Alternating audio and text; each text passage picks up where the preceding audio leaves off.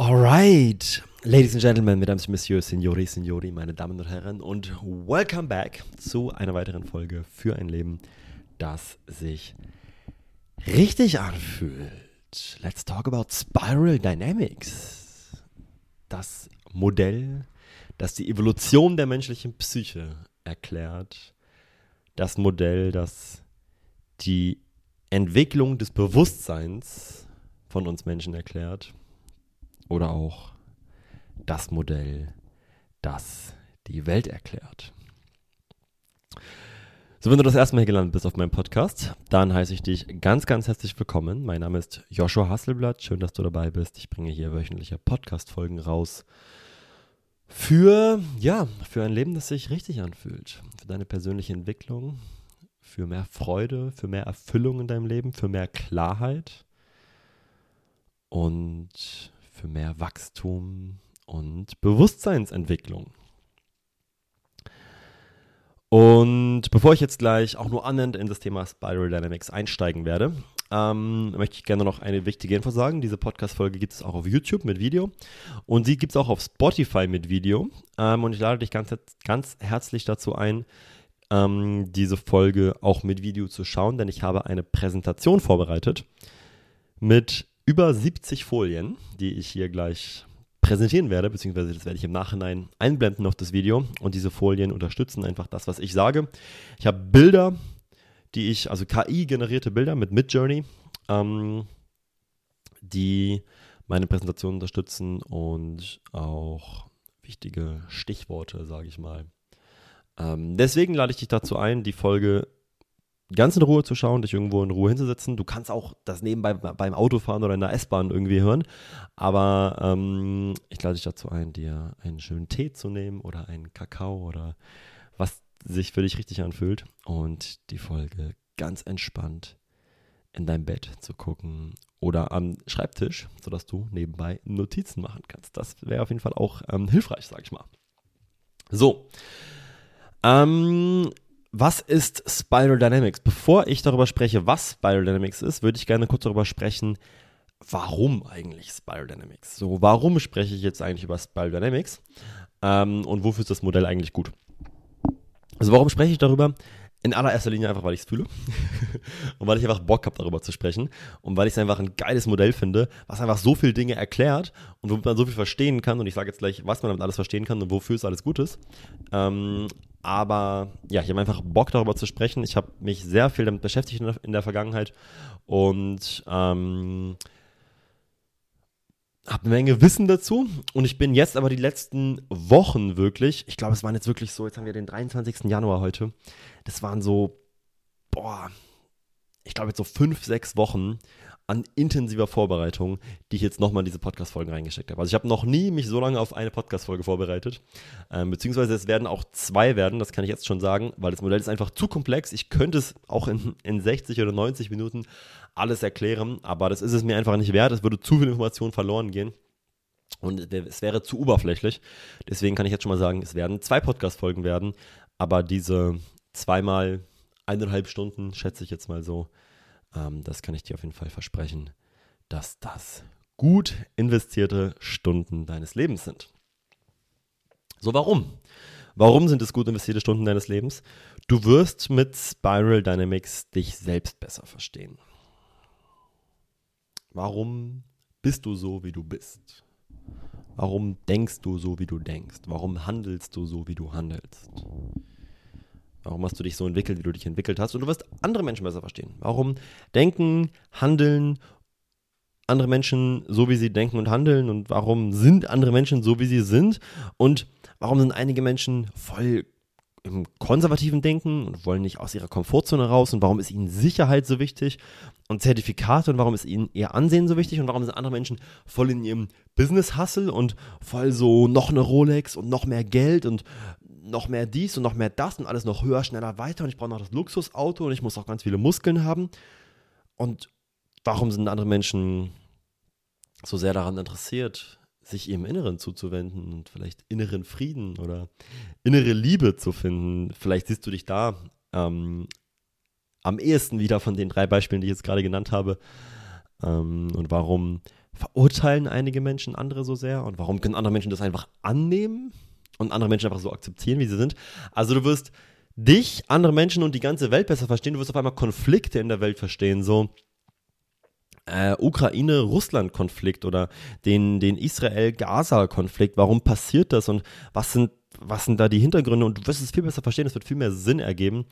Und ähm, je mehr du dich selbst und auch andere Menschen verstehst, desto weniger wirst du urteilen. Und desto weniger wirst du verurteilen. Ähm, oder vielleicht urteilen das falsche Wort, desto weniger wirst du verurteilend gegenüber anderen Menschen sein und sagen, ey, das ist falsch, was du machst, warum machst du dies, warum machst du jenes, warum bist du so, das ist schlecht und so weiter und so fort. Ähm, genau. Du wirst Blindspots in deiner Entwicklung erkennen können. Das heißt, du wirst sehen können, warum, äh, äh, nicht warum, sondern du wirst sehen können, was sind Dinge, die du vielleicht noch nicht so gut integriert hast, die aber wichtig sind zu integrieren wo fehlt dir was in Anführungsstrichen, was noch gesund wäre zu integrieren.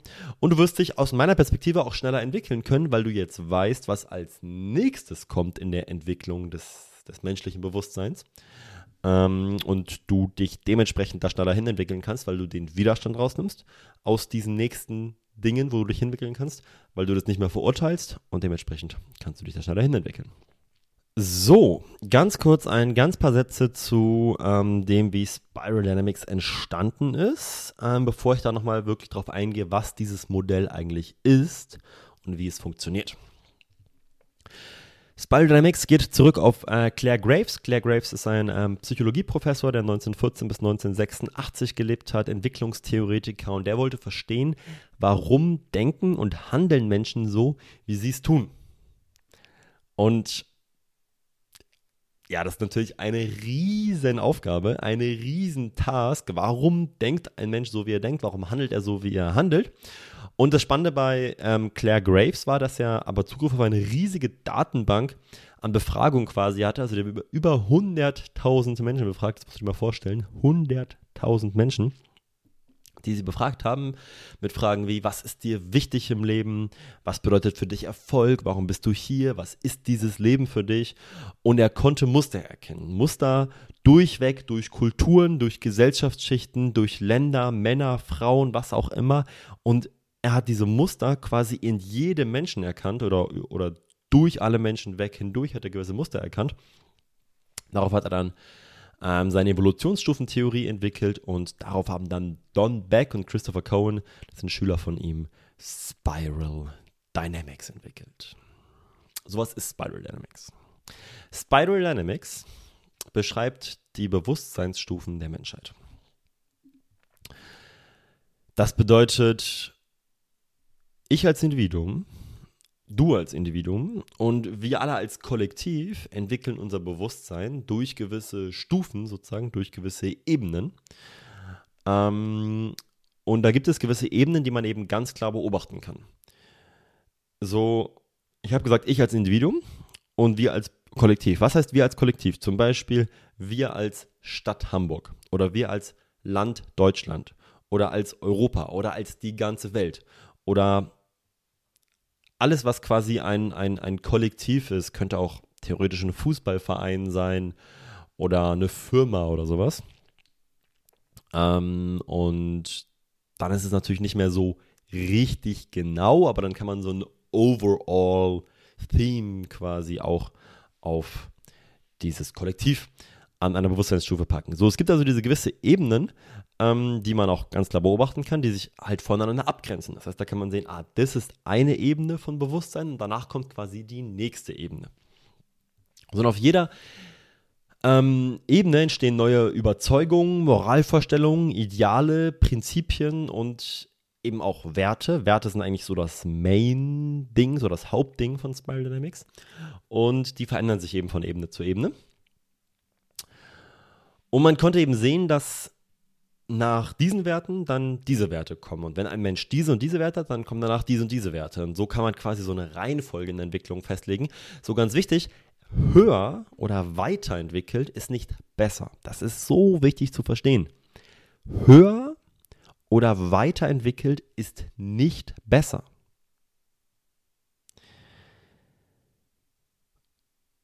Das ist etwas, was ich selber lange gewusst, aber noch nicht wirklich integriert hatte.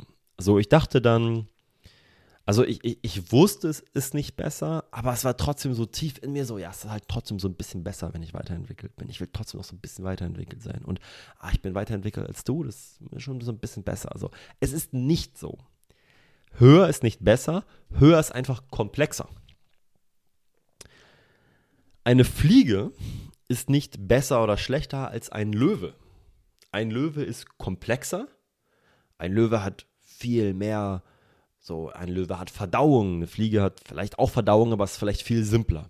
Und ein Löwe kann vielleicht logisch denken, oder also nicht logisch denken, aber ein Löwe, Löwe kann so sich organisieren in einer Gruppe und kann irgendwie sagen, okay, wir, wir jagen jetzt gemeinsam dieses Tier und, und wir organisieren uns so logisch denken war falsch, ein Logik, äh, Löwe kann nicht logisch denken, aber ein Löwe kann so, so mit, mit, der, mit der Gruppe so Aktivitäten und sowas machen und Löwe kann Liebe ausdrücken an andere Löwen und es gibt diesen Dean Schneider, diesen, diesen Löwen, der mit den Löwen zusammen gelebt hat und sowas und so, die, die drücken Liebe gegenseitig aus und so. Und die haben fast so eine Sprache untereinander ja, das kann man sehen, das erklärt Dean Schneider alles. Die haben, die haben so eine Sprache, wenn der Löwe so den Kopf an dir reibt, dann will er irgendwie Liebe haben oder er expresst seine Liebe und wenn er so dir die Pranke ins Gesicht haut oder so, dann schiebt er dich weg und sagt, ey, ich will gerade Ruhe haben, so. Und das hat eine Fliege alles nicht. So, aber ein Löwe ist nicht besser als eine Fliege. Ein Löwe ist komplexer vom Bewusstsein und auch von dem ganzen biologischen Aufbau, aber ein Löwe ist nicht besser. So, ein höheres Bewusstsein ist komplexer, es ist weiterentwickelt, es hat mehr Perspektiven auf die Welt, aber es ist nicht besser. Ganz wichtig. So, du kannst keine Ebene überspringen. Du musst jede Ebene durchlaufen und du kannst nicht einfach von der dritten auf die fünfte Ebene springen, das funktioniert nicht. Aber ähm, du kannst quasi einschlafen auf einer Ebene. Also du kannst dich nicht mehr weiterentwickeln und dann auf einer Ebene stuck bleiben. Dann bist du da so wie festgefahren, sag ich mal, dann kommst du nicht mehr weiter. Es gibt aktuell sieben Ebenen, die wir sehen.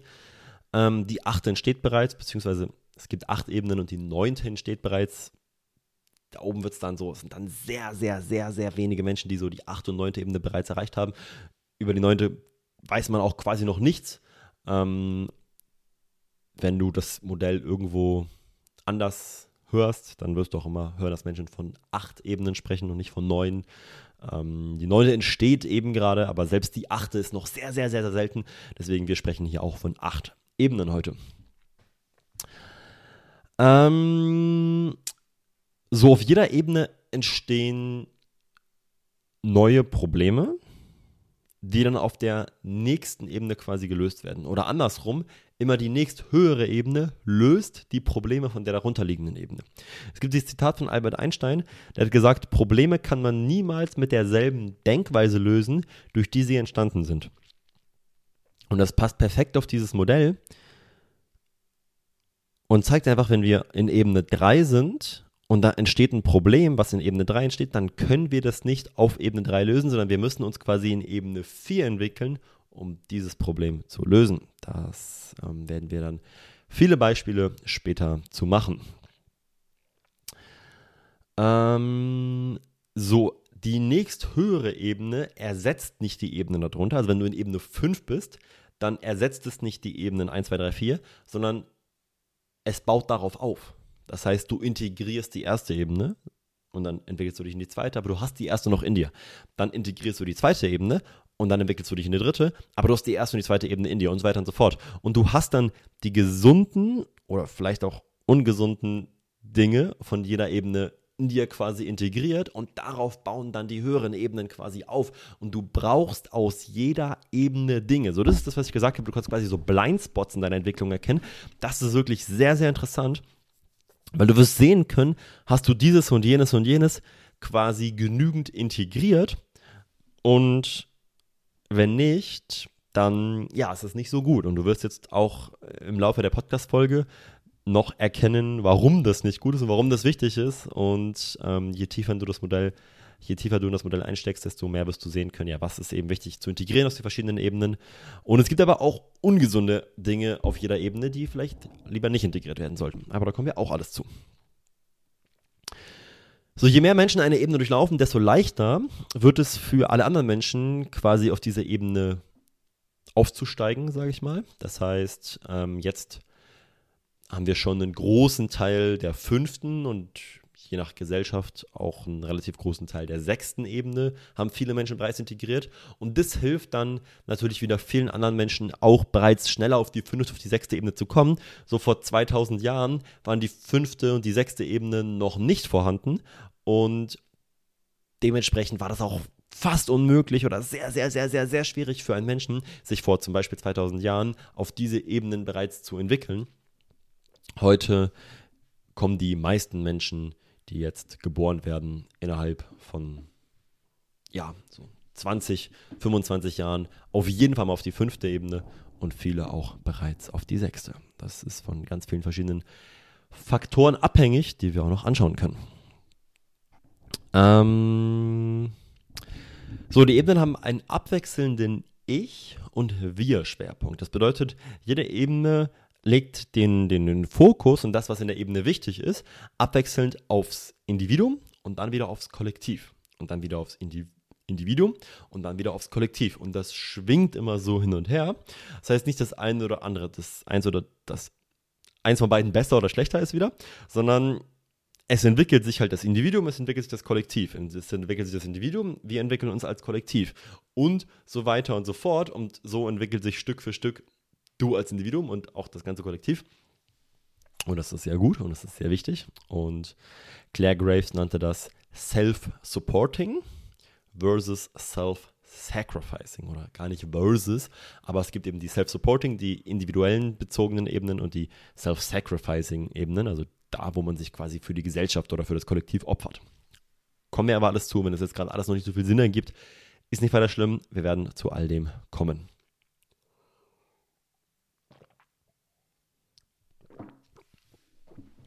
So. Du bist immer in mehreren Ebenen. Also ähm, man kann dich nicht wirklich auf eine Ebene so festsetzen. Du wirst immer in verschiedenen Ebenen drin sein. Du hast meistens einen Schwerpunkt in einer Ebene, aber du bist nie so ausschließlich in einer Ebene. Und die Entwicklung von einer auf die nächste Ebene findet auch nicht einfach so bam, findet jetzt statt, sondern es dauert Wochen, Monate, Jahre, potenziell sogar Jahrzehnte ähm, Wochen ist viel zu kurz gesagt. Also es kann in, in, in einigen Wochen können gewisse Perspektiven sich ändern und kannst du dich Stück für Stück entwickeln. Aber bis du wirklich von einer auf die nächste Ebene ähm, den Schwerpunkt verlagert hast, das wird wahrscheinlich ähm, Monate oder Jahre dauern. Und ich habe es gerade schon gesagt, jede Ebene hat gesunde und ungesunde Ausprägungen. Da rede ich dann auch gleich noch mehr drüber. So, Wichtiger Disclaimer. Das Modell ist unendlich komplex.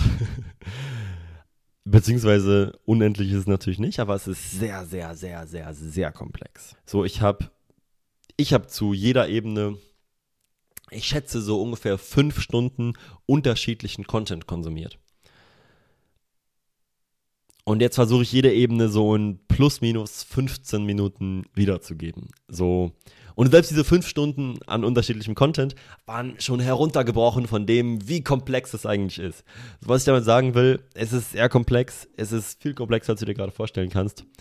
Ähm, und wenn du tiefer in das Modell reingehen willst, dann, ja, ich sag dir gleich, was meine Hauptquellen sind. Genau, ich werde auf jeden Fall auch noch mehr Podcast-Folgen in Zukunft dazu machen. Also ich mache jetzt einmal so wie so zwei Basis-Podcast-Folgen, ähm, wo ich das Modell einfach einmal an sich erkläre. Und ich werde in Zukunft in verschiedene Dinge noch mehr reingehen. Ich gehe davon aus, dass ich in Zukunft eine Podcast-Folge darüber machen werde, wie du von grün auf gelb die Transition, den Übergang gestalten kannst. Wenn du jetzt gerade gar nicht weißt, wovon ich spreche, ähm, das ist die sechste auf die siebte Ebene und die allermeisten von euch, die hier gerade diesen Podcast schauen oder hören, haben wahrscheinlich ihren Schwerpunkt in der grünen Ebene. Werdet ihr später sehen, warum das so ist und ob das bei euch auch so ist. Ähm, aber der, der Übergang von grün auf gelb ist das, was für viele Menschen sehr relevant sein wird. Myself absolutely included.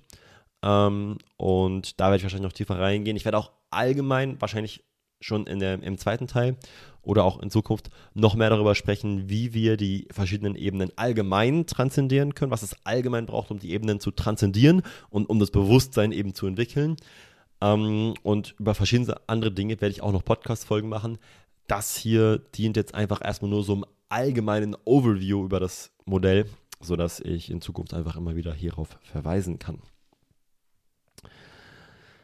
Ähm, genau, nochmal ein Satz zu dem, was ich vorher gesagt habe. Ich habe gesagt, man könnte noch so viel tiefer gehen und es ist so viel komplexer. Könnte man, es ist auch viel komplexer, heißt aber nicht, dass wir nicht heute auch schon sehr tief gehen und dass es nicht auch heute schon sehr komplex wird. Also ich brauche dich hellwach und full focused, ja, auch wenn du in der Bahn sitzt oder beim Autofahren, ich brauche deinen vollen Fokus und deine volle Aufmerksamkeit. Ansonsten würde es hier auf jeden Fall nicht viel werden. So, der Vollständigkeit aber kurz meine Hauptquellen, die ich genutzt habe und die ich prinzipiell auch alle dir empfehlen kann. Ähm, in erster Linie actualized.org auf YouTube, also Leo Gura. Ähm, der hat zu jeder Ebene so zwei bis drei Stunden, also ein Video von so zwei bis drei Stunden gemacht. Ähm, ja, das ist so, das ist so das, wo ich das meiste Wissen wahrscheinlich rausgezogen habe. Ich habe auch das deutsche Buch Gott 9.0 gelesen, das ist auch sehr spannend. Das gibt eine ganz andere Sicht auf das Modell oder von einer ganz anderen Perspektive. Ist sehr spannend auf jeden Fall. Und ich habe ähm, Lukas Feken, also den Online-Kurs von Lukas Feken, auch ähm, mehr oder weniger durchgearbeitet. Also ich habe da, ich weiß nicht, ob alle Videos komplett geschaut. Also sicherlich auf jeden Fall nicht alle Videos komplett geschaut.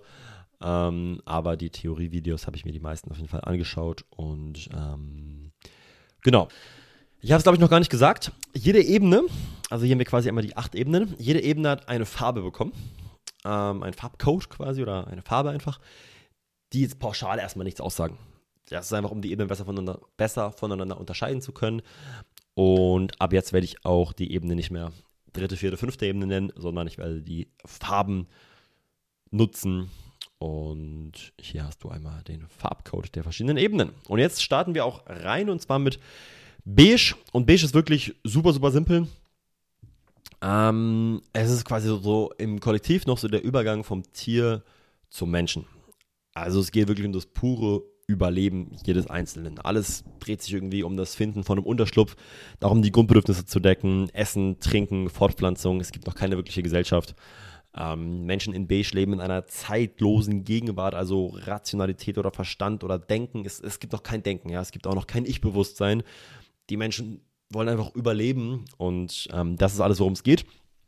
Und wir starten auch als Baby in Beige. Ähm, du kannst noch nicht denken, du hast noch keinen Verstand, du bist hundertprozentig abhängig von deiner Mutter oder von deinen Eltern, du kannst noch nicht zwischen dir und der Welt unterscheiden. Ähm, und da starten wir alle. Jeder von euch ist nach seiner Geburt erstmal in dem beigen Bewusstsein. Es geht ums pure Überleben. Und da starten wir. Und viel mehr gibt es zur Ebene Beige auch gar nicht zu sagen, weil es ist super, super simpel. Du siehst, es ist ich-bezogen. Es geht also um das Individuum und das Überleben des Individuums. Und jetzt kommen wir zu Purple oder Lila oder Purpur. Aber ich sage am liebsten Purple, weil fühle ich irgendwie mehr als Lila oder Purpur. Und Purple entsteht, wenn das individuelle Überleben quasi gesichert ist. So, das heißt, du als Individuum, du hast jetzt dein Überleben gesichert. Es geht jetzt nicht mehr nur darum zu überleben und Essen zu finden und Fortpflanzung und Unterschlupf, sondern das ist jetzt mal irgendwie so grob geklärt. Und jetzt entsteht Purple. Das ist ungefähr so vor 50.000 Jahren passiert. Mit dem Homo sapiens quasi. Gemeinsam hat sich das entwickelt. Und jetzt leben wir in Tribes. Jetzt geht es um Community, um das Kollektiv, um das Zusammenleben, weil der Tribe, die Zugehörigkeit zum Tribe, das ist super wichtig, die Zugehörigkeit, dass du dazugehörst, das gibt Sicherheit.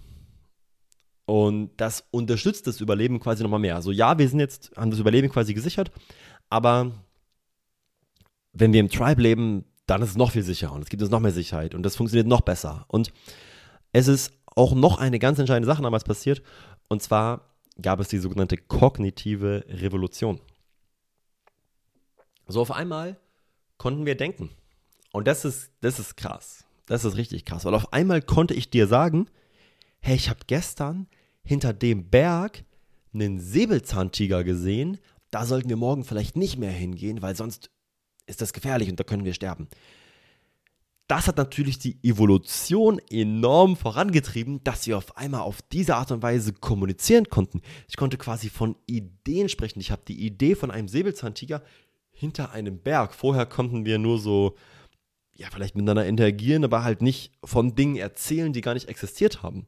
So, der Säbelzahntiger, der existiert ja nicht jetzt gerade im Hier und Jetzt, sondern den habe ich ja gestern gesehen und ich kann dir jetzt aber davon beschreiben. Und das ist halt mega krass. Was Lila aber noch nicht hat, ist Rationalität integriert. So auf Lila sehen wir die Welt nicht so, wie sie ist, sondern unser Geist fügt der Welt ständig etwas hinzu. Weil wir verstehen die Welt noch nicht wirklich. Wir verstehen Naturphänomene nicht. Flüsse, der Sonnenaufgang, der Sonnenuntergang, dass es jetzt anfängt zu regnen, Wolken, Nebel. Das ist alles mystisch. Da projizieren wir quasi Götter rauf. Es gibt dann einen Sonnengott und einen Regengott und einen Flussgott und vielleicht kriegt sogar der Berg einen Gott. Und überall wimmelt es nur so von Feen und Kobolden und Magiern und alles ist irgendwie so Hexen oder sowas. Und alles ist mystisch.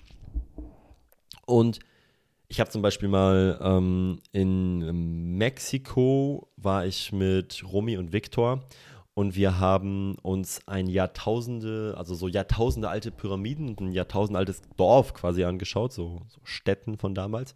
Und man konnte sehen, dass sie die Pyramiden damals so gebaut haben, wie der Berg im Hintergrund war. Das heißt, wenn der Berg da so eine Macke hatte und nicht einfach so gerade hochging, sondern so ein bisschen reinging und dann wieder so ein bisschen steiler und so, dann wurde die Pyramide auch so gebaut, weil der Berg quasi vergöttert wurde. Man hat den Berg damit quasi angebetet. Und ähm, in Lila denken wir magisch.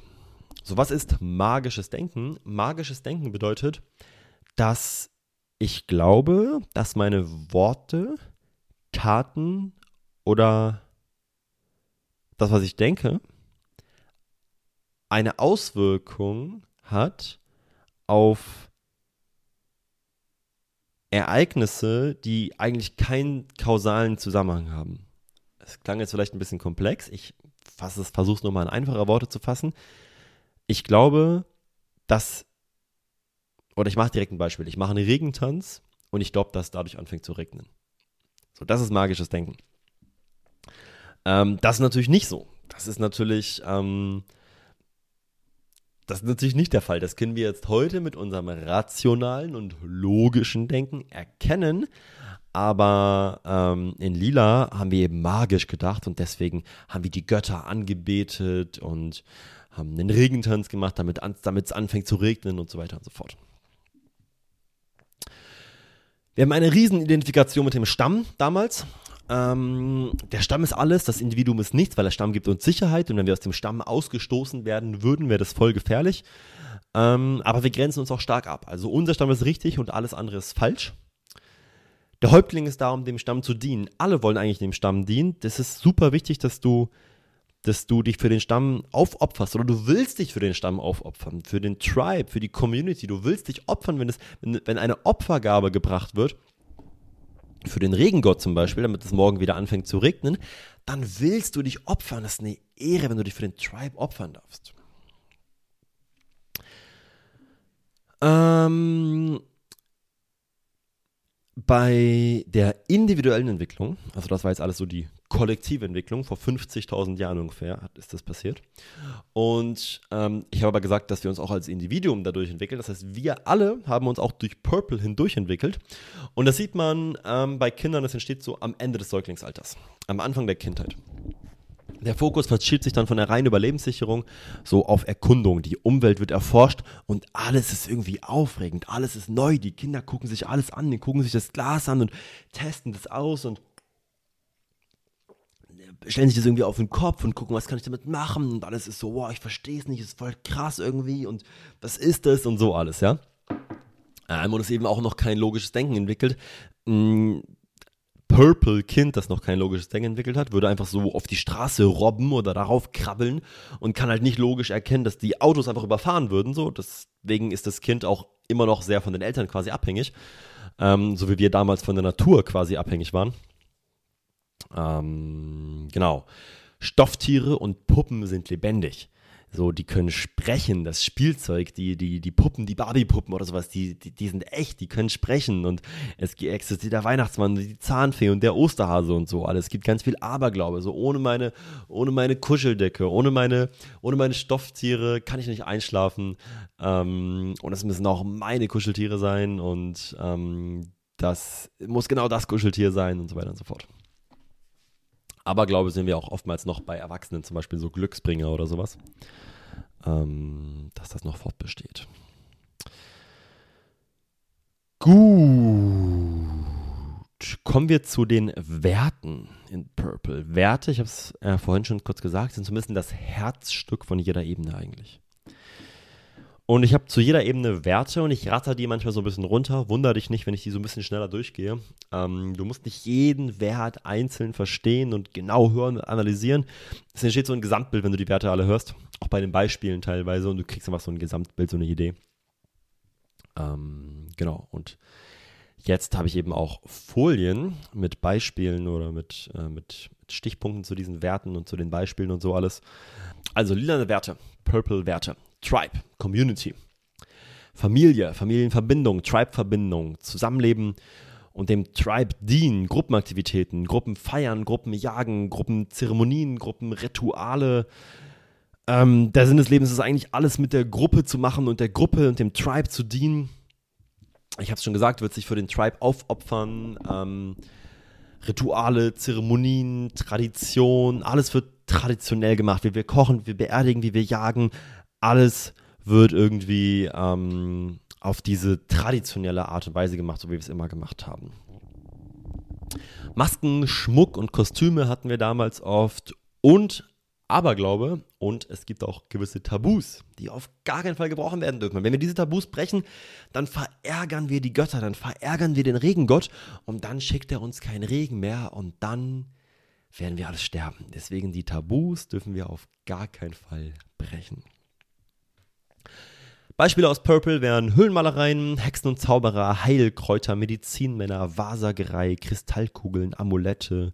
Und Beispiele aus der heutigen Welt wären auch so Glücksbringer, lebendige Kuscheltiere, Rituale, dreimal aufs Holz klopfen. Ich war, ich habe mir noch nie ein Bein gebrochen. Boah, toi, toi, toi. Da müssen wir dreimal auf Holz klopfen, damit du dir auch jemals, äh, ja, niemals irgendwie ein Bein brichst oder so. Ähm, muss mal gerade gucken, ob mein Mikrofon noch aufnimmt hier. Aber ich glaube schon, ja. Weil das, der Adapter ist ein bisschen rausgerutscht. Ähm, dreimal aufs Holz klopfen. Wäre ein Beispiel, ähm, Disney-Filme sind oftmals magisch, Aborigines aus Australien oder Native Americans und es gibt allgemein noch so einige Tribes, von denen ich jetzt nicht die ganzen Namen präsent habe, aber äh, 10% der Weltbevölkerung sind noch in Purple. Also 10% der erwachsenen Weltbevölkerung, Kinder ja sowieso viele ähm, Gesichtsbemalung und der Placebo-Effekt kommt aus Purple, weil wir damals eben geglaubt haben, wenn wir einen Regentanz machen, fängt es an zu regnen. Und das ist ja quasi der Placebo-Effekt. Spannend ist, äh, dass wir Jahre später oder Jahrtausende, Jahrtausende später ja bewiesen haben mit der Wissenschaft, dass der Placebo-Effekt funktioniert. Aber der Placebo-Effekt kommt wohl aus, äh, ursprünglich aus Purple. Und damit kommen wir zur dritten Ebene, und zwar zu Rot. So Rot entsteht ungefähr vor 10.000 Jahren das erste Mal so im Kollektiv. Und zwar, wenn das Überleben des Tribes gesichert ist. Wenn der Tribe gut überleben kann, wenn alles gut funktioniert, dann wird auf einmal in den Menschen das Ich-Bewusstsein geboren. Die Menschen wollen sich nicht mehr dem Stamm unterordnen. Die Menschen entdecken auf einmal ihren eigenen Willen und die Menschen erkennen auf einmal, ich könnte ja auch meinen eigenen Stamm übernehmen. Ich könnte ja auch der Anführer von meinem eigenen Stamm werden. Und ich könnte die Welt erkunden, ich könnte rausgehen in die Welt, ich könnte andere Clans angreifen und die quasi übernehmen und ich könnte die Ziege von meinem Nachbarn einfach klauen und ich könnte mir all die Frauen nehmen, wenn ich der Stärkste bin, kann ich mir all die Frauen nehmen und alle Frauen vergewaltigen, dann gehören die alle mir und ich kann machen, was ich will. Das ist quasi rot. Damals zumindest so die Denkweise. Rot ist noch viel, viel mehr und viel komplexer. Und ähm, Rot in einem Satz wäre, ich nehme mir, was ich will, ohne Rücksichtsnahme auf andere Menschen. Das heißt, in Rot gibt es keine Moral. Und in Rot ist mir egal, wer quasi unter meinen Aktionen leidet. Hauptsache, ich bekomme, was ich will. Und dementsprechend gibt es zum Beispiel viel Brutalität in Rot. Also wer die größere Armee hat, der übernimmt einfach die nächste Stadt und es ist einfach akzeptabel. So, das ist einfach anerkannt, weil es gibt noch keine Moral damals. Es gibt noch kein richtig und falsch sozusagen. Ähm, also noch kein ethisches richtig und falsch. So wichtig ist jetzt zu erkennen, du siehst jetzt vielleicht die Bilder bei der Präsentation und du hörst, was ich sage, so Frauen vergewaltigen, andere Clans übernehmen und du denkst so, Alter, was ist das für eine Scheißebene? So, was, das ist, was ist das denn für ein Quatsch? Die Menschen hatten es ja gar nicht gecheckt damals. Und wichtig zu verstehen ist, Rot ist nicht schlecht, sondern Rot ist einfach eine Überlebensstrategie in feindlichen Umgebungen quasi. Also in klassischen Kill or be killed Situation. Zum Beispiel haben wir das noch im Gefängnis heute, so wird es zumindest in den Hollywood-Movies dargestellt, dass noch viel rote Energie in Gefängnissen herrscht und da schlägt man sich natürlich nicht mehr den Kopf ein und die Frauen werden vielleicht nicht mehr vergewaltigt, wenn überhaupt Männer und Frauen zusammen sind, aber da ist noch viel so dieses, wer ist der Stärkste? Und ich habe hier die Macht und, und ich bin der, der das Sagen hat und alle müssen sich mir unterordnen. Und da herrscht noch so diese Hierarchie und sowas in, in Gefängnissen oftmals. Ähm, oder in, in Gladiatorenkämpfen, so im Bild oben links kannst du so einen Gladiator oder sowas sehen und, und ähm, in Gladiatorenkämpfen ist halt einfach so kill or be killed. Entweder du bist halt der Stärkste oder nicht. So. Und so ein bisschen so war halt allgemein die Umgebung damals fehl und das war halt einfach, ähm, du musst einfach alles tun, um zu überleben und ähm, das war einfach die Strategie damals. So individuell können wir das so in der Trotzphase sehen. Bei so, ich weiß nicht, wie alt sind Kinder in der Trotzphase, so drei, vier, fünf oder sowas. Und auf einmal entsteht quasi auch dieses Ich-Bewusstsein. Die Kinder sehen sich im Spiegel und sie so, ah, ich. Und dann sah auch das Wort mein Spielzeug und mein dies und mein jenes. Und die Kinder klauen dann einfach von anderen Kindern das Spielzeug oder sowas in der Trotzphase und verteidigen das und schreien und hauen und kratzen. Und es gibt doch diese Moral noch nicht von, hey, ich sollte lieber nicht hauen und schreien und kratzen, sondern die machen das einfach und die finden es überhaupt nicht schlimm und es kann sehr anstrengend sein für Eltern. Aber wie wir gleich sehen werden, hat, das, ähm, hat die rote Ebene auch sehr gesunde Ausprägungen, das ist auch sehr wichtig. Aber jetzt kommen wir erstmal zu den Werten.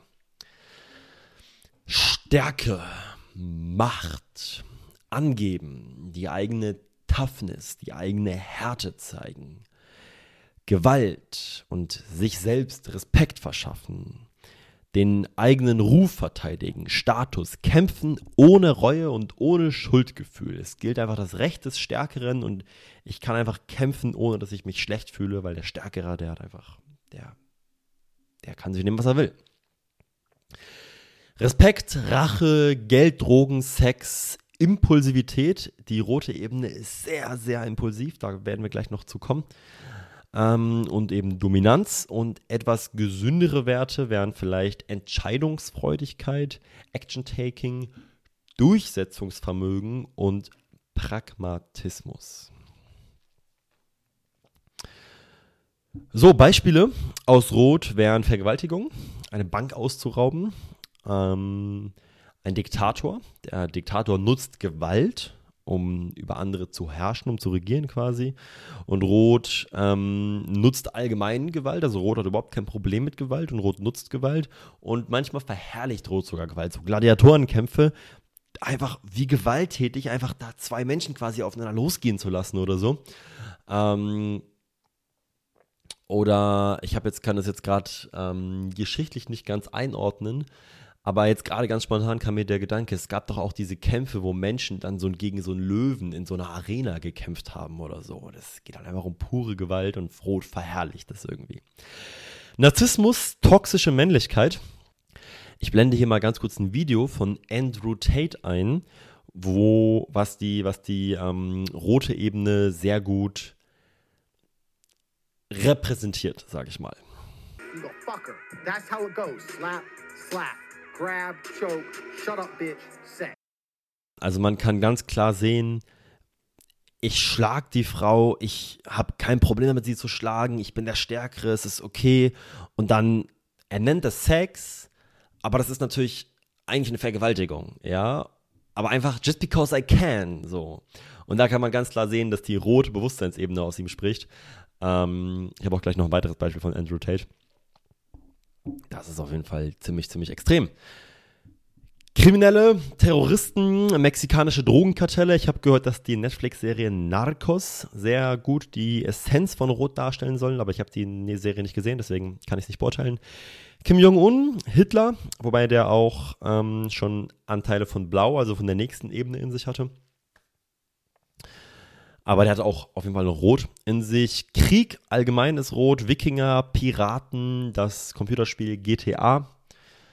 Mm, Militärshows, wenn du einfach so deine Stärke und so die Macht zeigen willst, so Nordkorea oder sowas, dann ist so dieses, zeigen die so ihre ganzen Raketenwerfer und Panzer und was die alles für Waffen haben und so und zeigen einfach so, wie krass sie sind und wie viel Macht sie haben. Und Regeln brechen und lügen. Und Regeln brechen ist an sich sogar ein, auf eine gewisse Art und Weise ein gesunder Teil von Rot, weil Rot reagiert auf Purple und Rot bricht aus aus Purple und in Purple gibt es eben all diese Tabus und sowas. Und das ist auch wichtig, dass wir die brechen, weil wenn wir die nicht gebrochen hätten, dann wären wir heute immer noch in Purple und würden immer noch abergläubisch an den Regengott glauben, dass wir einen Regentanz machen müssen. Und Rot bricht diese Tabus, aber in der heutigen Welt ist es halt nicht mehr so cool, Regeln zu brechen. Ähm, zumindest oftmals bricht Rot Regeln, die es eigentlich nicht brechen sollte. Und auch Lügen allgemein. Ähm, ich kann mir jetzt kaum Szenarien vorstellen, in denen das wirklich gesund abläuft. So, Eigenschaften von Rot. Wie denkt Rot? Rot will, Rot will mit allen Mitteln gewinnen. Kostet es, was es wolle. Du willst der Boss sein. Andere sollen dir dienen, aber du willst niemandem dienen. Physische Gewalt wird in Rot in Kauf genommen oder physische Gewalt wird sogar benutzt, um das Ziel, was Rot erreichen will, quasi zu erreichen. Ähm, Rot sieht die Welt so ein bisschen als Jäger und Gejagte, so ein Überleben im Dschungel. Ich blende nochmal ein Video von Andrew Tate hier ein. A lot of people ask me, Andrew, why do you have a machete next to you? And my answer is simple. Why wouldn't I have a machete next to you? Why don't you have a machete next to you? Like, what if someone gets in the house, gets fresh? So dass er sagt, also alles an dem Video ist einfach rot. dass er diese Machete neben seinem Bett hat, das ist rot und dass er überhaupt diese Machete, dass er die benutzen will und dieses Kämpfen und das ist, das ist super rot. Und dann, dass er auch sagt so, es könnte ja jemand kommen und mich einfach umbringen. Was ist denn, wenn jemand einfach in mein Haus kommt und mich einfach umbringen will? Das ist, das ist super rot, weil rot sieht die Welt, Jäger und Gejagte, so überleben im Dschungel. Es könnte die ganze Zeit jemand kommen und irgendwie mich umbringen wollen und darauf muss ich ja vorbereitet sein. Und das ist super rot. Und don't get me wrong, das war damals, also vor 10.000 Jahren, war das halt die Überlebensstrategie, wie du überlebt hast. Das war wichtig, dass du so denkst und dass du so handelst, damit du überleben kannst. Ich bezweifle, dass Andrew Tate auch nur ein einziges Mal nachts in seinem Haus von jemandem überrascht wurde, der ihn umbringen wollte. So, also ich wurde noch nie in meinem Haus überrascht von jemandem, der mich einfach umbringen wollte. Ähm, Andrew Tate hat sicherlich ein paar mehr Hater als ich, aber ähm, ich glaube nicht, dass irgendjemand von denen ihn nachts einfach umbringen will und dass er sich dann mit dieser Machete verteidigen muss. so, Rot ist impulsiv. Rot denkt impulsiv. Was, wenn Rot was will, willst du das direkt haben. Wenn Rot horny ist, wenn Rot geil ist, dann willst du direkt Sex. Wenn Rot hungrig ist, dann will Rot direkt was essen. Wenn Rot irgendwas will, willst du das sofort haben. Ähm, Rot kann nicht langfristig planen. Rot mangelte es an Selbstreflexion. Mm, und Rot hat keine Konsequenzerkenntnis für dieses impulsive Verhalten. Das heißt, Rot verhält sich impulsiv und versteht aber nicht die Konsequenzen allgemein quasi Konsequenzen werden noch nicht wirklich verstanden. Das heißt, Rot könnte zum Beispiel immer wieder im Gefängnis landen und nicht daraus lernen. Ein anderes Beispiel für Rot ist, ich habe mal ähm, mit einem guten Freund von mir ein Vertriebsteam geleitet und wir hatten einen jungen Mann in diesem Vertriebsteam, der war sogar noch ziemlich jung, also der war äh, 18 zu der Zeit. Und ähm, der hat uns immer wieder angelogen, wie viele Abschlüsse er an dem Tag hatte. Das heißt, wie viele wie viel Abschlüsse er erreicht hat. Und jetzt kommen noch ein paar rote Dinge. Also er hat gelogen. Das war schon mal das Erste, was rot ist. Ähm, und warum hat er gelogen? für das eigene Ansehen, für die eigene Coolheit, für das eigene so, oh ja, ich habe noch mehr Abschlüsse. So, ja. Ähm, für die eigene Härte, für die eigene Toughness quasi. So, ah ja, ich habe noch mehr Abschlüsse als ihr alle, also lüge ich einfach. Ähm, wir haben damals Einzelgespräche mit ihm geführt und ich habe das damals nicht erkannt, weil ich das Modell noch nicht kannte. Oder ich kannte das Modell, aber ich war noch nicht so tief drin wie jetzt. Ähm, und ich habe das nicht zuordnen können damals. Aber wenn ich jetzt daran zurückdenke, dann kann ich richtig sehen, wie das für ihn überhaupt nicht schlimm war zu lügen. Er hatte überhaupt kein Problem damit gehabt zu lügen und er hat überhaupt nicht gesehen, warum er nicht lügen sollte. So, das ist auch rot, keine Moral. Und das, das nächste, was rot daran war, ist keine Konsequenzerkenntnis. Er hat nicht verstanden, dass das Konsequenzen hat, wenn er das tut.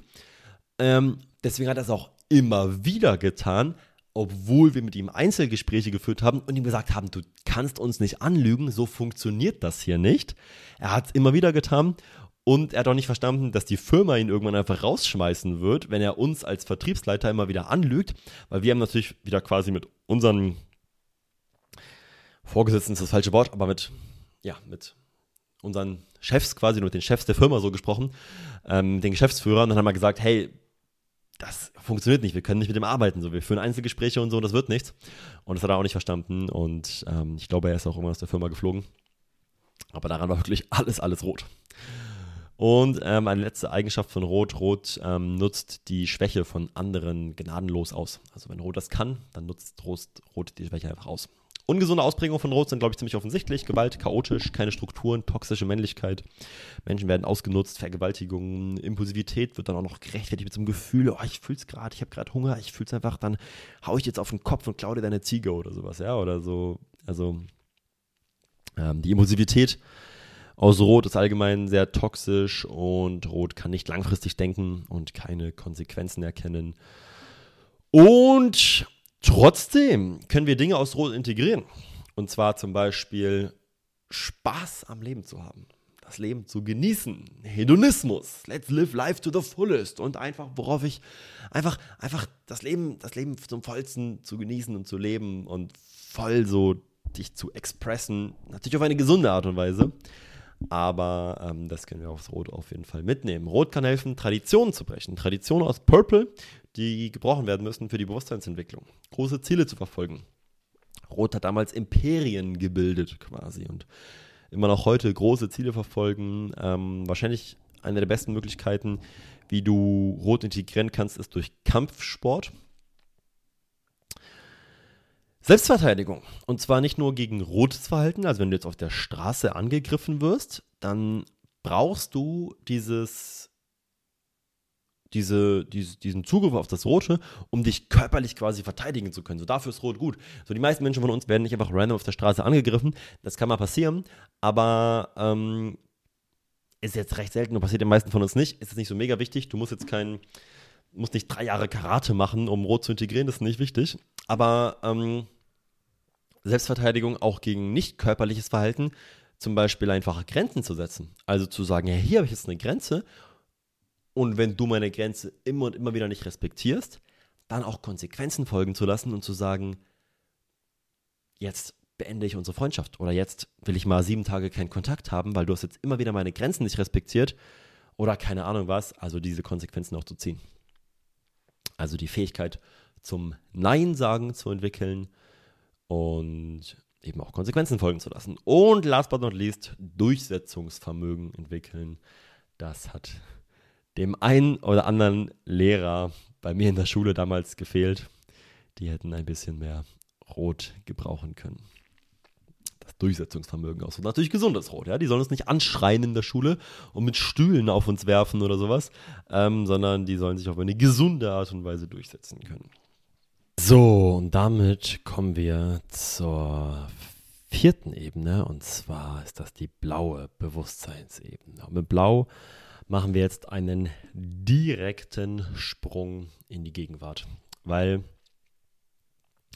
Purple und Rot waren viel Vergangenheit und sind heute im modernen Leben, sage ich mal, vor allem im modernen westlichen Leben, ähm, nicht mehr wirklich vertreten.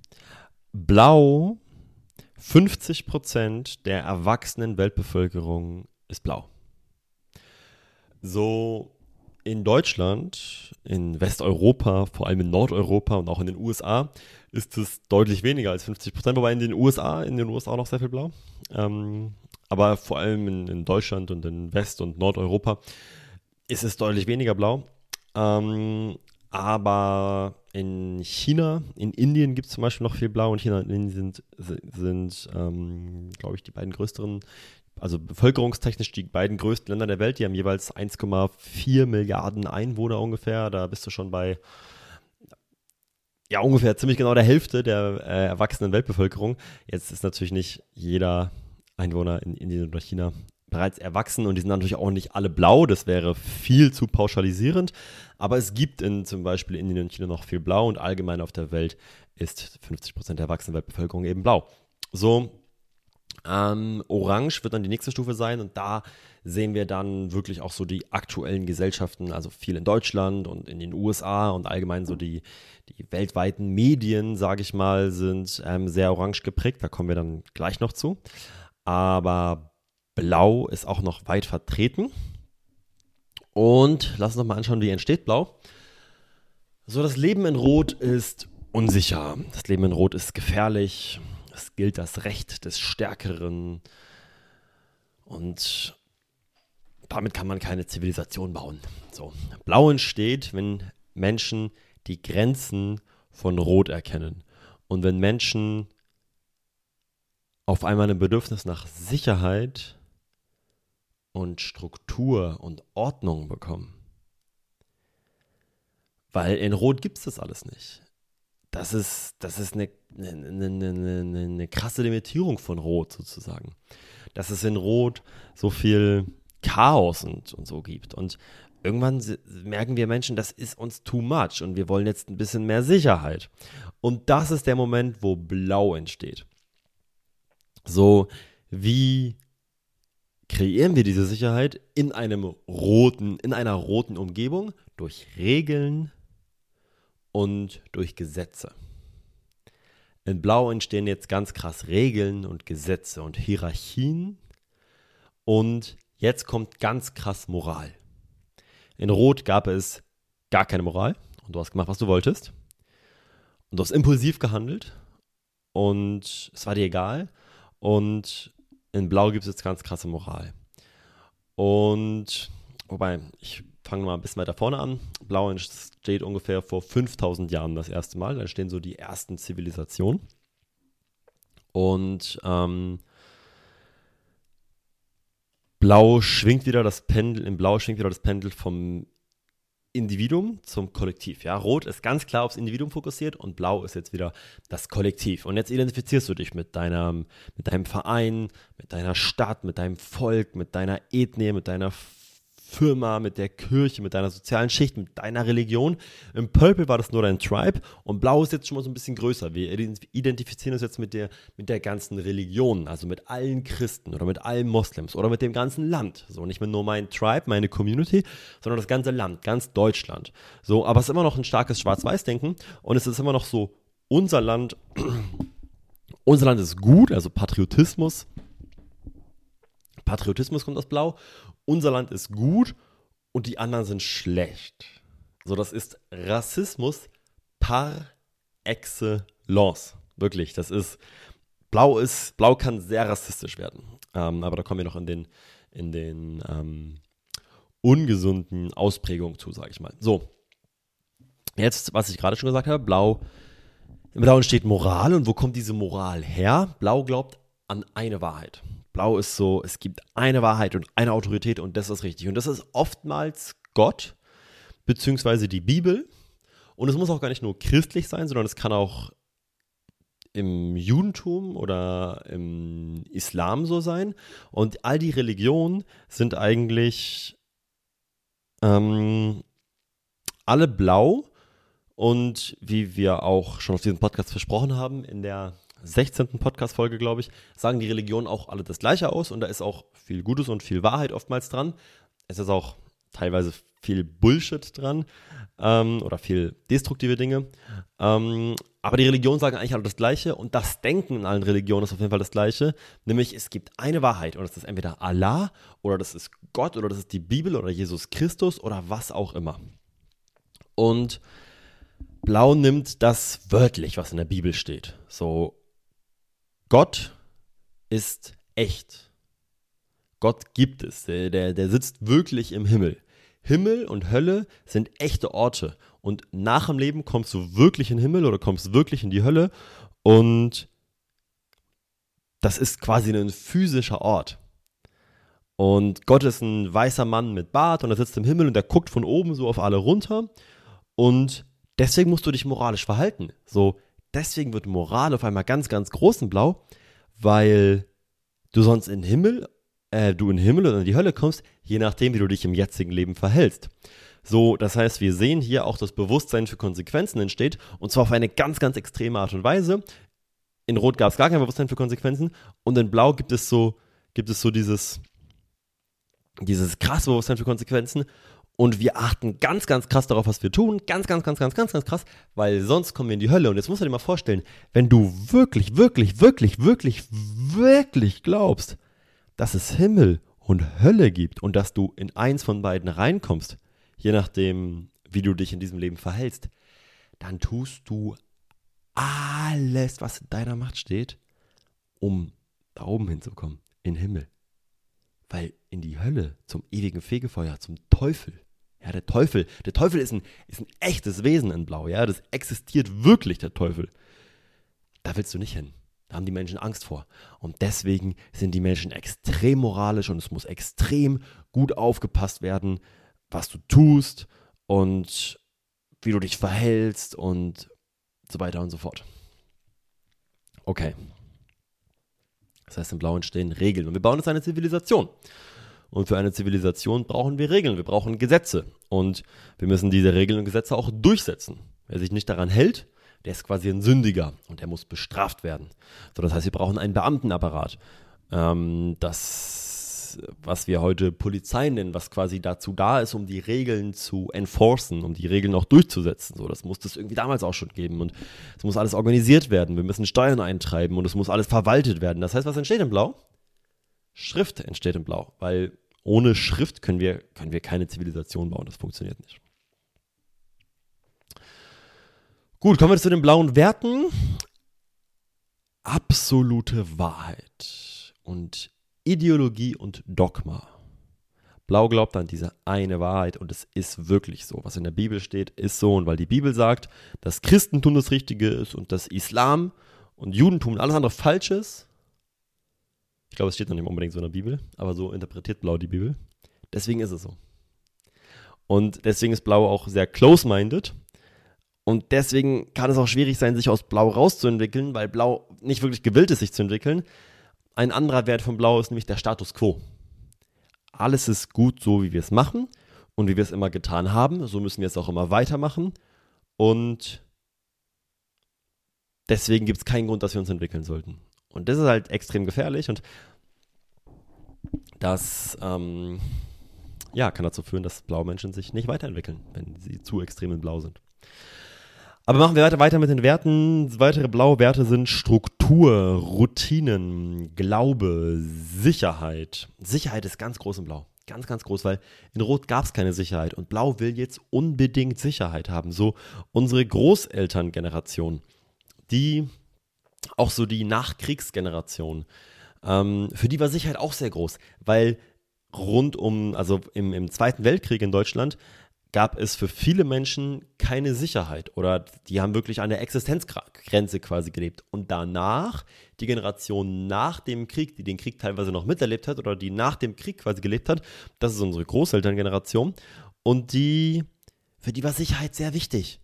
Für die war, für die war, wenn, wenn du gutes Essen und einen guten Job hattest und deswegen gutes Essen kaufen konntest und ein gutes Haus und so weiter und so fort, das war extrem viel wert. So deswegen hat unsere Großelterngeneration sehr viel Wert gelegt auf ehrliche Arbeit und auf einen guten und sicheren Job, auf einen Beamtenjob vielleicht, Beamtentum, so der Blau, Blau ist ein perfekter Bürokrat. Blau ist so auch sehr penibel und guckt auf alles so richtig gut, dass alles so richtig mit Struktur läuft und so.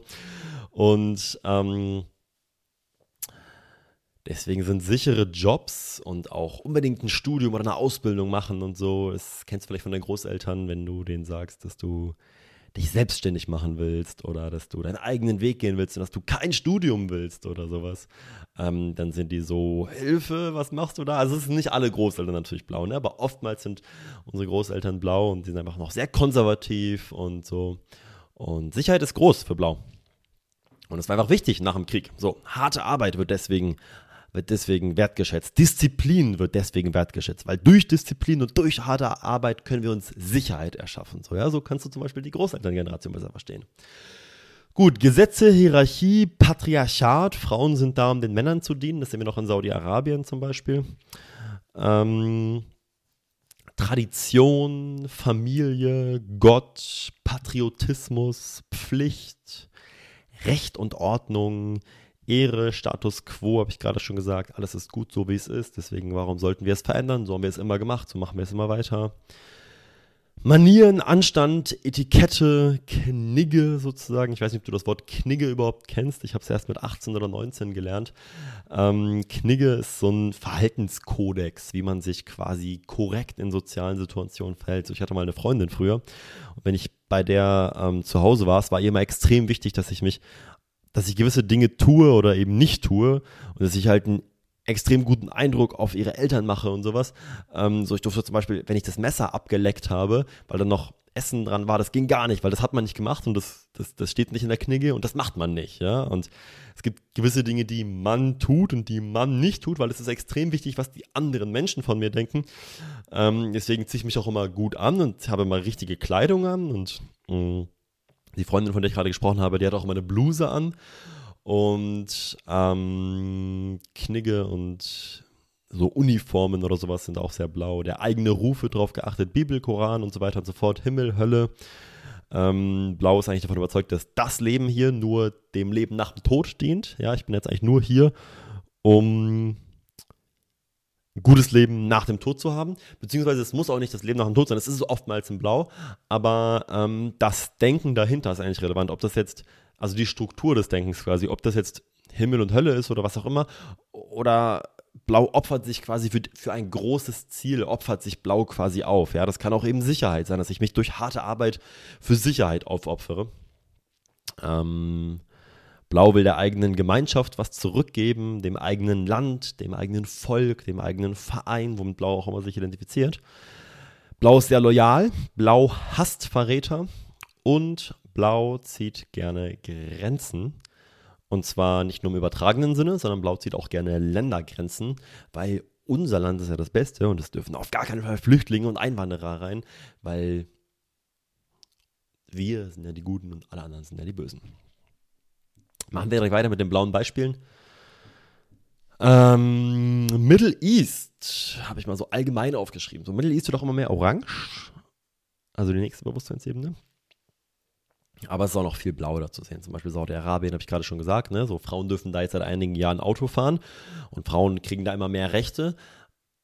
Und das, da sieht man so, dass Blau immer mehr transzendiert wird. Aber viele Menschen sind auch so, das ist nicht gut, dass Frauen jetzt Auto fahren dürfen. Ja, und da sehen wir noch das Blaue in denen. Oder auch in Katar haben wir jetzt gesehen. Auch in Katar ist schon wahnsinnig viel Orange natürlich zu sehen. Aber es ist auch noch viel, ähm, so haben wir jetzt bei der Fußball-WM gesehen, schwule Menschen durften kein Händchen halten in der Öffentlichkeit oder durften sich nicht küssen öffentlich oder so. Und das ist auch noch sehr blau, das, ähm, also homophob zu sein quasi. Homophobie ist ähm, eine Schattenseite von Blau. Weitere blaue Beispiele sind Kirche oder wenn jemand konservativ ist, wie gesagt, oftmals unsere Großelterngeneration, Anti-Immigration, ja, habe ich jetzt gerade auch schon viel drüber gesprochen, Grenzzäune zu bauen. Und deswegen hat auch übrigens Trump mit den USA so sehr resoniert, weil viele Menschen in den USA sind noch blau und zwar vor allem in der Mitte von USA, rechts und links, also an den rechts und links, an den ähm, Küsten, West- und Ostküste in den USA, so Los Angeles, San Francisco und auch ähm, an der Ostküste so New York und ähm, was da noch alles ist, Miami. Ähm, da ist auch schon wahnsinnig viel Orange, ja. Da ist in New York und Miami, hast du so viel Orange, das kommen wir dann gleich zu in, in, in, in der nächsten Ebene. Aber in der Mitte von den USA ist noch viel Blau. Und ähm, deswegen hat Trump so resoniert, wenn Trump sagt, ey, wir bauen einen Grenzzaun zu Mexiko und es kommt keiner rein und nur so Make America Great Again, Patriotismus, wir machen Amerika groß. So, das äh, hat mit vielen Menschen resoniert. Neonazis sind ein Beispiel für Blau. Der Ku Klux Klan Uniformen, wenn ein Soldat auf eine Granate springt. Ja, take one for the team. So, ich opfer mich für das Team. Kathedralen, Moscheen, Straßenregeln und diese penibel einzuhalten. Ja, wenn du jemanden kennst, der auf gar keinen Fall über eine gelbe Ampel fahren würde und der auf gar keinen Fall über eine durchgezogene Linie fahren würde.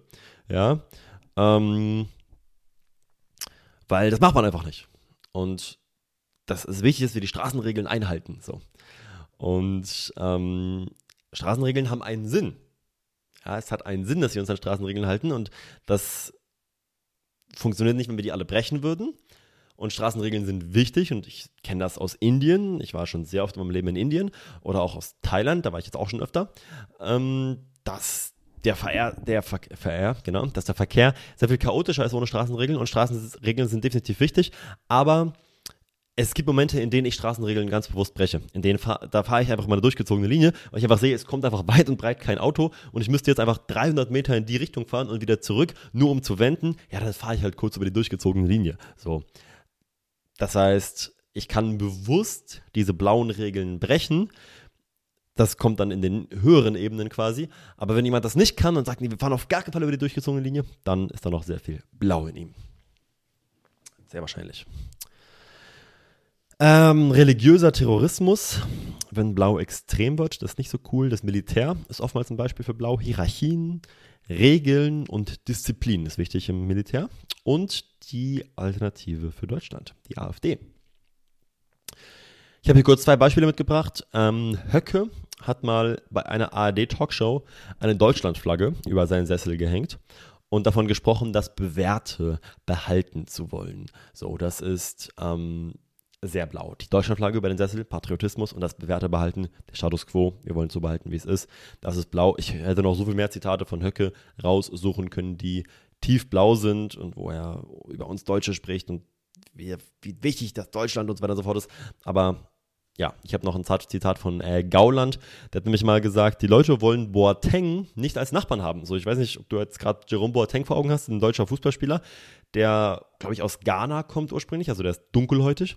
Und ähm, das ist einfach straight up Rassismus.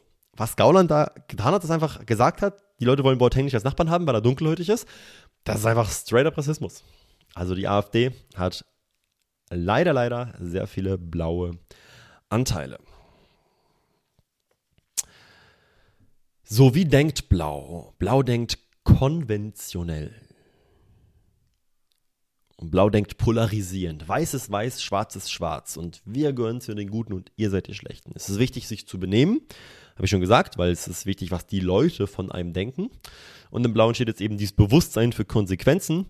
Und wenn ich sündige, dann komme ich in die Hölle. Und wenn ich mich gut verhalte, dann komme ich quasi in den, in den, in den Himmel. Ähm, und Blau will nicht viel Geld verdienen, sondern oder, oder sich groß entwickeln oder sowas, sondern Blau will eigentlich nur ein guter Bürger sein und ein guter Christ oder ein guter Moslem oder was auch immer. Warum? Weil Himmel und Hölle, ja.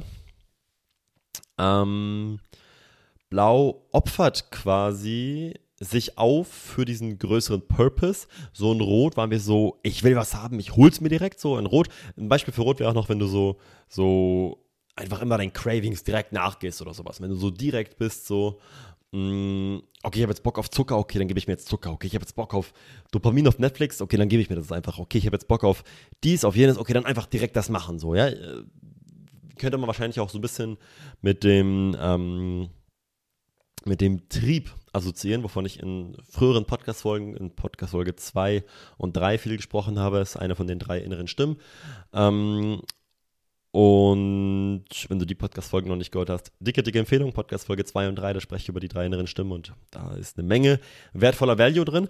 Ähm, aber wenn du dem immer direkt nachgehst und dich quasi nicht selbst disziplinieren kannst, dann fehlt da wahrscheinlich ein bisschen Blau und dann ist da noch sehr impulsives Rot. Immer direkt dem Trieb nachgehen und immer direkt impulsives Verhalten so. Und ähm, das ist nicht in dem Sinne gesund. Weil, warum ist es nicht gesund? Also, es ist, äh, ich sage es nicht gesund, Warum ist nicht gesund? Ähm, Disziplin zum Beispiel. So, ich hätte diesen, diesen, ich habe ja einen Workshop auch gehalten über die Spiral Dynamics, ähm, über das ganze Thema und auch diese Podcast-Folgen jetzt. Ich hätte diese Podcast-Folgen und die ganzen Folien und das ganze Wissen, das ganze Research und alles hätte ich niemals auf die Beine gestellt, wenn ich nicht auch Disziplin in mir ge gehabt hätte, wenn ich nicht diszipliniert gewesen wäre. Und ähm, für viele Dinge im Leben ist es gut, wenn du auf Disziplin zugreifen kannst. So, ähm, Disziplin wird oftmals verurteilt von Menschen, die dann sagen, ja, immer go with the flow und ich brauche keine Disziplin, ich mache immer das, was ich fühle und sowas.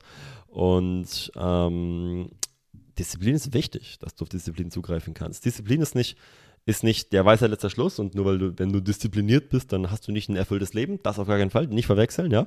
Disziplin bringt dir nicht alles, was du im Leben willst, aber dass du auf Disziplin zugreifen kannst und sie in den entscheidenden Momenten einsetzen kannst, egal ob du jetzt ähm, Research über Spiral Dynamics machst oder ob du deine Bachelorarbeit schreiben willst oder ob du dich gesund ernähren willst oder ob du dir deinen Traumkörper aufbauen willst, das alles funktioniert nicht ohne Disziplin. Und ähm, das ist wichtig zu integrieren. Aber dazu kommen wir noch, was wir integrieren sollten. Ähm, lass uns noch kurz schauen mal in meinen Notizen hier. Eigenschaften und Denken von Blau. Blau ist sehr vertrauenswürdig und loyal. Und Blau liebt Gesetze und Vorschriften. Das ist das Größte für Blau. so, ungesunde Ausprägung von Blau. Ähm, wie jede andere Ebene kann auch Blau im Extrem sehr ungesund sein. Ähm, das heißt aber nicht, dass alle blauen Menschen so sind und die meisten blauen Menschen sind einfach loyale, freundliche, hart arbeitende ähm, Christen oder religiöse Menschen. Oder auch nicht unbedingt religiös, vielleicht sind sie auch nicht religiös, vielleicht sind sie auch atheistisch, was dann ähm, schon die nächste Bewusstseinsebene quasi ist. Aber sie können trotzdem noch viel Blau in sich tragen und einfach hart arbeitende, hart arbeitende loyale, freundliche Menschen sein. So, im Extrem kann Blau aber sehr close-minded sein, habe ich schon drüber gesprochen, muss ich glaube ich nicht nochmal ausführen. So, wir bleiben im Alten, alles ist gut so wie es ist, deswegen verschließe ich mich weiterer Entwicklung. Ähm, Blau kann Glauben mit Wahrheit verwechseln. Blau glaubt, dass ja, das, was in der Bibel steht oder was Jesus Christus gesagt hat, quasi die Wahrheit ist, was sehr gefährlich ist. Ähm, Blau hat extrem viel Angst zu sündigen. Ja, wenn Blau auch nur eine Sache falsch macht, dann hat es gesündigt und das ist eine Katastrophe und jetzt komme ich in die Hölle und das ist total schlimm und ich muss, ich muss mich bei meinem Herrn und bei Gott entschuldigen. Und ähm, das ist ähm, das ist ganz, ganz schlimm. Wenn ich sündige, ist eine Katastrophe. Ähm, yes, Blau rechtfertigt Grausamkeit mit den heiligen Schriften oftmals, ja, also Rassismus oder Genozid im Extrem und jetzt gibt es diesen Begriff in äh, Israel, Gaza, the God-given land, ja, es wird jetzt so, das wird jetzt alles gerechtfertigt mit, das Land wurde uns ja von Gott gegeben und es ist unser Land und sowas und ähm, ja, das ist nicht so cool. Blau verschließt, äh, verschließt sich Fortschritt und Technologien. Ähm, das ist gar nicht cool, weil das ist mega wichtig und das hat, wie wir sehen werden, sehr zu unserer Entwicklung beigetragen. Und Blau ist gegenüber Wissenschaft und all dem ist so sehr ablehnend. Und die Kirche hat damals vor 2, 3, 4, 5.000 Jahren quasi regiert und Wissenschaft war noch nicht da. Und äh, als dann Wissenschaft langsam kam, war das quasi extrem gefährlich für die Kirche, weil die Wissenschaft hat dann gezeigt, dass es Gott auf diese Art und Weise, wie Blau an Gott geglaubt hat, gar nicht gibt, dass es gar keinen Himmel, gar keine Hölle gibt. Und die Wissenschaft hat gezeigt, dass die Erde gar nicht der Zentrum, das Zentrum des Universums ist und dass sich nicht alles um die Erde dreht, sondern dass die Erde sich zum Beispiel um die Sonne dreht und so weiter und so fort. Und das war halt extrem gefährlich für das Weltbild damals. Und deswegen verschließt sich Blau gegenüber dieser wissenschaftlichen Welt oder gegenüber Wissenschaft allgemein. Und ja, das, die werden dann so Ketzer genannt oder sowas. Und ähm, die werden, da werden Menschen umgebracht teilweise, wenn die sagen, dass die Erde sich um die Sonne dreht. So, ja, Kopernikus hat das im 16. Jahrhundert gesagt und, und der hat also im heutigen, mit heutigen, in der heutigen Jugendsprache würde man sagen, der hat extrem viel Hate abbekommen damals. Also ähm, die Kirche fand das gar nicht cool, dass da ähm, Kopernikus diese Frage gestellt hat und so. Also Blau lehnt Wissenschaft ab. Und Blau unterdrückt oftmals Sexualität. Blau lehnt Sex ab, weil die Religion sagt ja, dass es böse ist. Aber Blau hat genauso wie jeder andere Mensch auch einfach sexuelle Bedürfnisse. Und dann passiert das, was wir in der katholischen Kirche sehen. Pfarrer und Bischöfe dürfen keinen Sex haben, unterdrücken das eine Zeit lang, aber sie haben sexuelle Bedürfnisse und dann entstehen so Kindesvergewaltigungen und so, weil sie es irgendwie ausleben wollen. Aber Blau schämt sich quasi, das öffentlich zu machen. Blau schämt sich allgemein mega für Sex. Über Sex darf auf jeden Fall nicht gesprochen werden. Und das ist mega unangenehm. Also das kenne ich noch so aus der fünften, sechsten, siebten, noch in der achten Klasse irgendwie haben wir, haben wir, haben wir gelacht in der Klasse, wenn ähm, irgend, irgendwas Versautes oder irgend so eine, irgendwas Sexuelles oder irgendeine Anspielung nur in die Richtung oder sowas war. Ja, es war mega unangenehm. Und ähm, das habe ich, hab ich ja bei uns in der Klasse gesehen. Und blau ist alleine das Wort Sex ist für blau unangenehm. Und ähm, ja, das ist nicht sehr gesund im Blau. Und blau kann auch übertrieben bürokratisch sein. So, das, das.